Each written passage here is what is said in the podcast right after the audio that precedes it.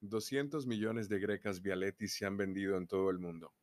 De forma octogonal, inspirada en el futurismo y el arte deco, fabricada en aluminio fundido a presión, la Vialetti es un arquetipo tanto de su época como un ícono en la categoría de artefactos para la preparación del café.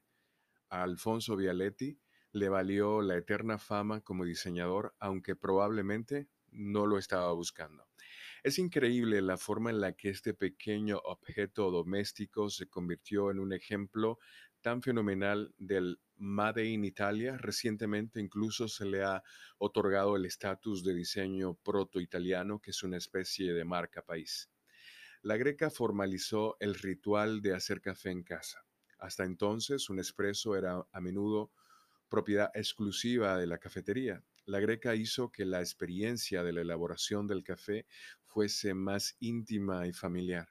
Con el tranquilizador estruendo del café que se produce sobre una llama de gas, se ha establecido una conexión con la imaginación del público que seguirá repitiéndose cada mañana independientemente de las modas que prevalecen actualmente en el mercado de las cafeteras eléctricas, monodosis o con cápsulas. Para los años 60, el inventor Alfonso Vialetti parecía mayor de lo que realmente era, un poco encorvado por la edad y bastante gruñón. No estaba nada contento de haber sido expulsado de su propia empresa. Su hijo, Renato, regresó de la detención en Alemania después de la Segunda Guerra Mundial y tenía una personalidad muy distinta a la de su padre Alfonso. De hecho, fue Renato el hijo quien pudo lanzar la cafetera como un objeto producido en masa en la década de 1950 y aprovechar el éxito gracias a sus instintos comerciales. Hasta entonces la cafetera había sido un producto artesanal hecho solo relativamente en pocas piezas.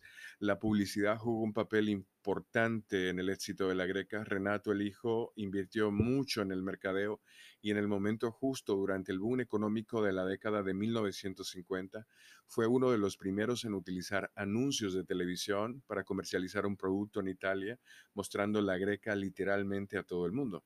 Alfonso el padre era más un soñador, uno de esos geniales artesanos que aparecen en la historia de Italia de vez en cuando. Estaba más interesado en producir productos bien diseñados y bien fabricados que los negocios. Esta es la razón por la que no se llevaba muy bien con su hijo Renato, que era exactamente lo contrario.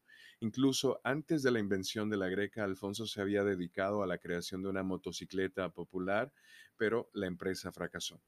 Ada, la esposa de Alfonso, solía decir que durante el periodo en que concibió la greca, a principios de la década de 1930, Alfonso solía quedarse dormido en su sillón por la noche con el prototipo de su cafetera en una mano. Evidentemente estaba muy orgulloso de ese prototipo y solía examinarlo desde todos los puntos de vista para comprender si podría haber sido mejor, si podría mejorarlo. Solía dormir también con la otra mano, eh, tenía un cigarro, un puro. Con frecuencia tenían que quitárselo para evitar un incendio. Alfonso no se consideraba a sí mismo un diseñador en el sentido actual de la palabra, pero era un soñador. Le gustaba escribir poesía, recitar poemas y definitivamente fue una de las personas más influyentes en la cultura del café moderna.